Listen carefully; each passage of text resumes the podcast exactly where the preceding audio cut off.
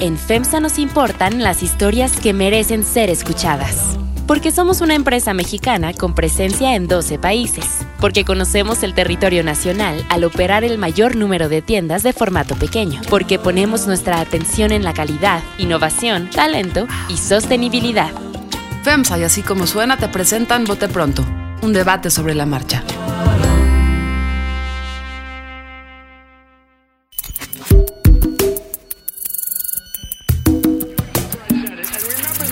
Carlos Puch. María Scherer Ibarra. Ignacio Marván Laborde. Jesús Silva Herzog Márquez. Este era uno de los grandes orgullos del gobierno de Peña Nieto, gobierno asociado con la corrupción. Es que no sirve para hacer política. En Bote Pronto, un debate sobre la marcha. Bienvenidos a Bote Pronto de este martes. María Scherer, ¿cómo estás? Hola, Carlos. ¿Cómo estás, Nacho? Todos bien, afortunadamente. Invitado especial hoy, Luis Pablo Buregard, eh, reportero, eh, jefe de información, ¿te puedo llamar? ¿Eso eres? También, pero soy más reportero. jefe de información. O- o tratas del de ser más reportero. Ah, colaborador, colaborador con nosotros aquí en Así Como Suena. Y hoy queríamos invitar a Luis Pablo, ya hablaremos con él de eso, ah, porque Luis Pablo ha estado en el campo con, con los dos candidatos que hoy encabezan las encuestas y queremos un poco hablar de cómo van ellos. Son, eh, pare- se dice que eh, José Antonio Mid está lanzando o relanzando su campaña. Eh, ¿Otra vez? otra vez, a partir del cambio en el PRI. Supongo que algo está relanzando. No anunció más cambios, pero no los hemos visto. No sabemos exactamente qué pasó ahí. Mientras que Ricardo Anaya y Andrés Manuel López Obrador, pues van ahí en el camino, en el camino que van. Entonces, José Antonio Mid. Empieza por ahí. Eh, estuvo en Televisa, eh, va a estar hoy en la noche con nosotros en Milenio, o ya estuvo. Eh, ¿Cómo ves este relanzamiento de, pues, del que va en tercer lugar, María? Pues la verdad es que todavía no le, no le encuentro pues ni pies ni cabeza al relanzamiento. Hasta ahorita lo que hemos visto pues es el, el cambio del presidente del PRI. Pues ciertamente animará a su gente, ¿no? Animará a sus bases, pero no sé si lo hablamos la semana pasada, todo parece indicar que lo que el PRI tendría que hacer o lo que el PRI está haciendo o a donde se está encaminando es a, resucitar a sus bases para, pues para recuperar lo que le queda, que es cierta presencia trascendental en el Congreso. Pero no ves un cambio en él, en José Antonio Mid. A lo mejor, eh, eh, pues quizá un cambio anímico, pero pues eso no es suficiente en una campaña, ¿no? Digo, por supuesto que hay que tener al, al candidato con pila, pero ese es un mínimo, pues no creo que eso vaya, no, no, no, eso no transforma las cosas. Déjame hablar de Andrés con Luis Pablo. Eh, creo que ayer Andrés Manuel hace una corrección a su- fundamental para su campaña. Ayer, después de, y podríamos sacar 40 clips de Andrés Manuel diciendo se va a cancelar el aeropuerto. Sí.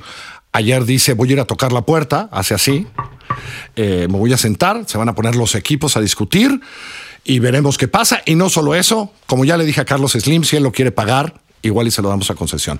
Sí tuvo un costo el enfrentamiento con los empresarios, ¿no, Luis Pablo? Yo creo que sí, eh, aunque yo eso lo tomaría un poco como, co- como duda, me lo tomaría un poco como pinzas. Es decir, eh, esta, esta declaración yo creo que está dirigida a desactivar este encono o choque con los empresarios. Es decir, bueno, ok, sacó, sacó el pañuelito, dijo que, bueno, se abría eh, un poco a la concesión del aeropuerto, que es una idea que Slim lo dijo en estas Sí, sí, sí.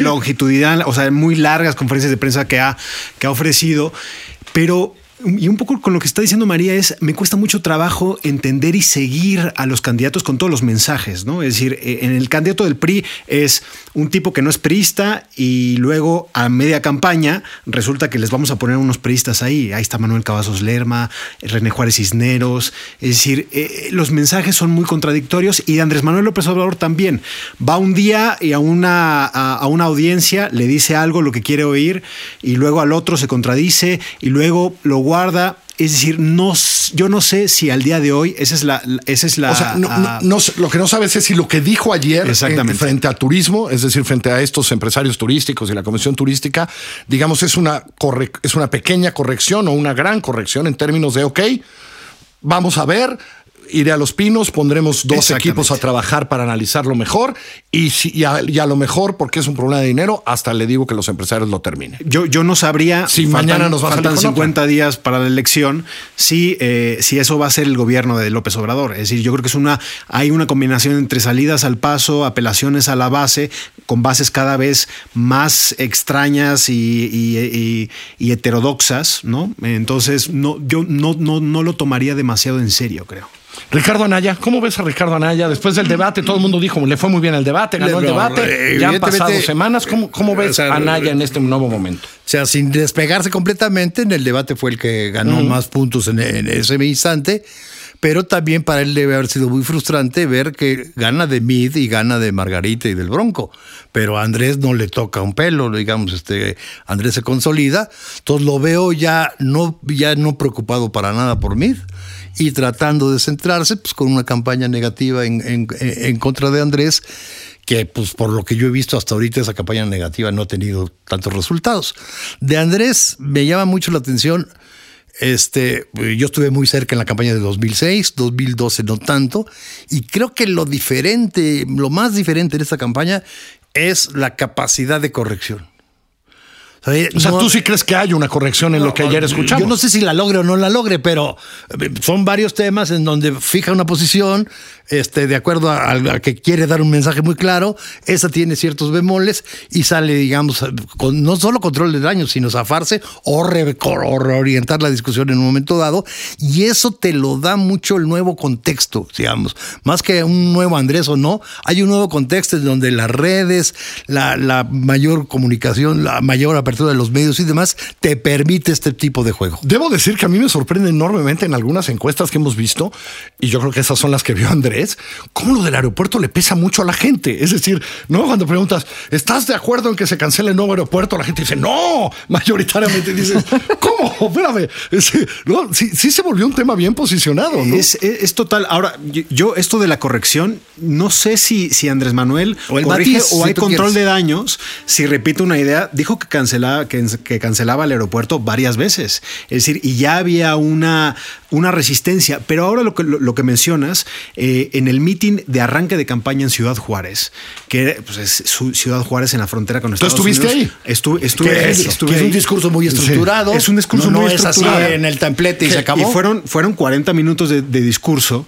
Y a mí lo que me llamó muchísimo la atención es cómo estando tan lejos del centro de la ciudad y de donde iba a ser el aeropuerto, eh, a la mitad, ¿no? Eh, como que López Obrador, en, justo en ese discurso que leyó, tenía que insertar como por cuestiones de ritmo y para eh, apelar a las bases, a la gente que estaba presente ahí, para aplaudir pues mencionaba la mafia del poder, la lucha contra la corrupción y hubo un momento donde, lo recuerdo perfectamente, mencionó la cancelación del aeropuerto y la gente aplaudió.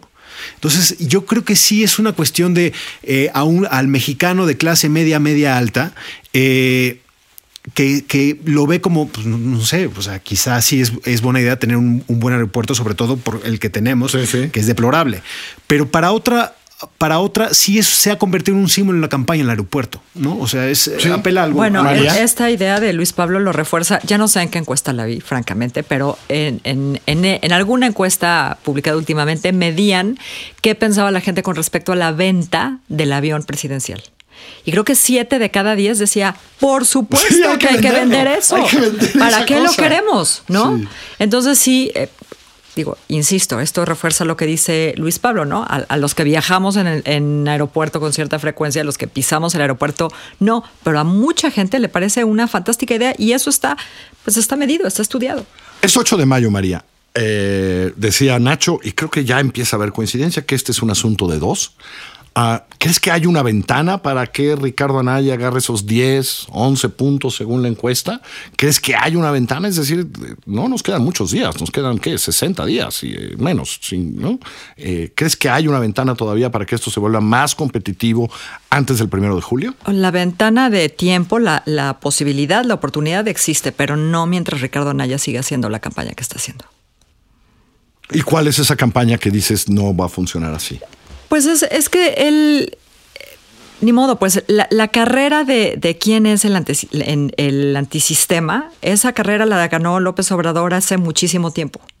Y, y Anaya está contrapunteando con esta idea de, eh, por simplificarlo, de nuevo viejo.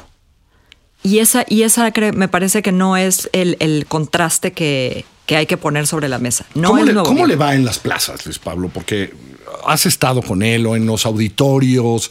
Eh, ya no usa tanto el PowerPoint, me dicen, no. ha bajado al PowerPoint. Alguien le dijo que se acabe el PowerPoint. Pero ¿cómo le va con la gente? Yo lo vi en la, en la, en la, la semana pasada en un, para un, un, reportaje que estoy haciendo, un perfil de quién es Ricardo Anaya, cómo es posible que un tipo de 39 años del que sabe muy poco, pues va a ser, eh, bueno, es candidato a la presidencia de la República y lo vi en su estado, no es su estado natal, pero sí es su estado adoptivo donde creció y donde comenzó su trayectoria política. Lo vi en San Juan del Río, en un evento que hizo en un palenque techado eh, y lo sentí un poco, estaba lleno, había mucha gente muy animada. Eh, pero aún así lo sentí bastante desangelado. Es decir, había había todo lo que, lo que, lo que tenía que estar, ¿no? Es decir, había gente con su chalequito de Anaya, había gente con el chalequito eh, del PRD amarillo, que eso es, eh, es, es, una curiosidad, es exótico en Querétaro, eh, es exótico en Querétaro, con banderas de movimiento ciudadano y, y, repleto. Mucha gente, mucha gente que trabaja para el gobierno de Querétaro, de Pancho Domínguez, o sea, mucha gente enviado como obligado a ir al meeting. Y correcto, es decir, yo creo que fue un meeting correcto donde apeló al queretano diciendo, pues ustedes se van a sentir orgullosos con un, con un presidente queretano porque yo les voy a hacer su nueva carretera, su nuevo hospital, etcétera, etcétera. Pero se acabó y tan tan, todo el mundo vámonos al coche, vámonos al camión que nos trajo, muchas gracias por la torta.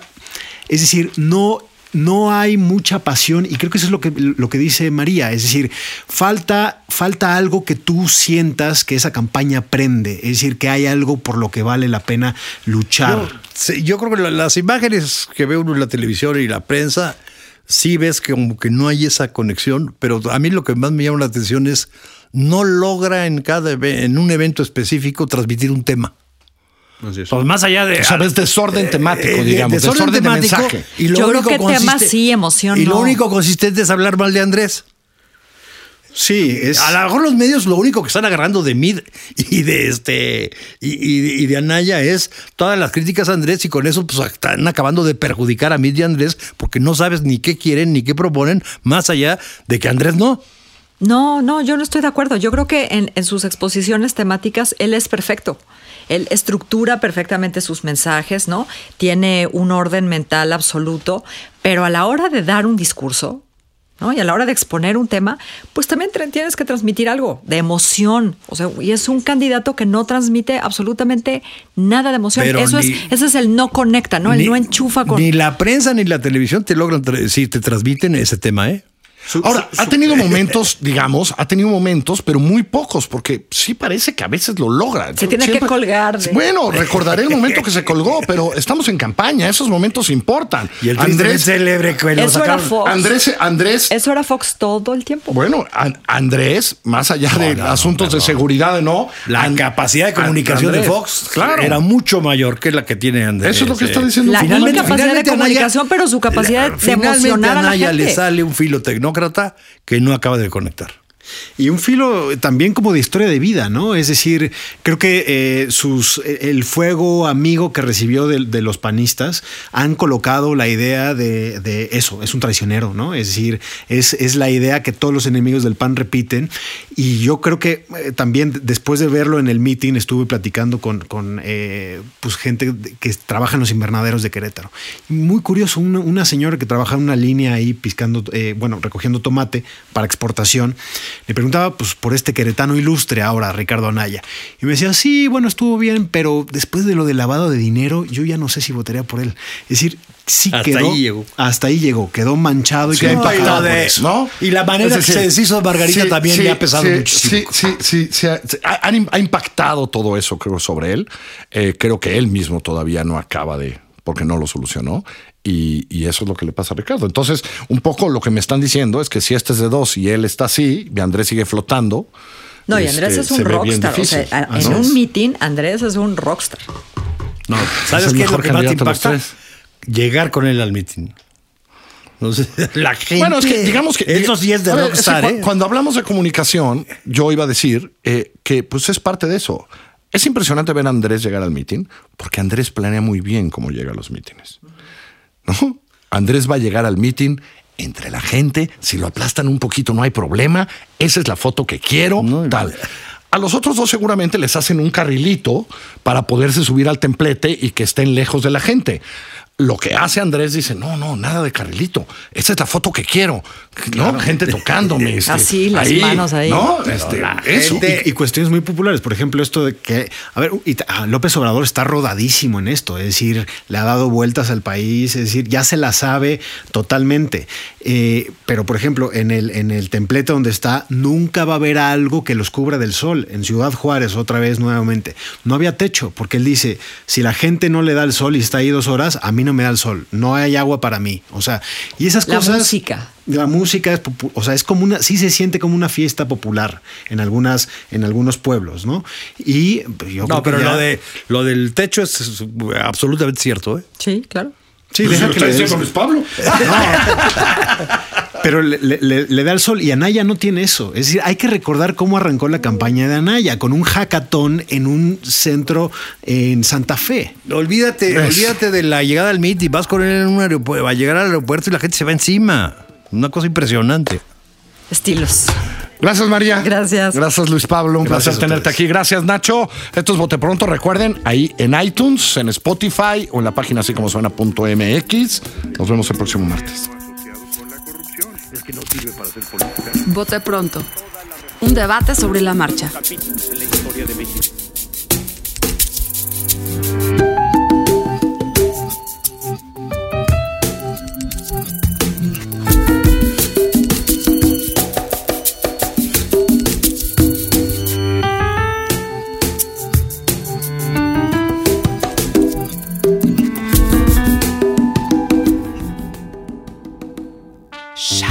En FEMSA nos importan las historias que merecen ser escuchadas. Porque somos una empresa mexicana con presencia en 12 países. Porque conocemos el territorio nacional al operar el mayor número de tiendas de formato pequeño. Porque ponemos nuestra atención en la calidad, innovación, talento y sostenibilidad.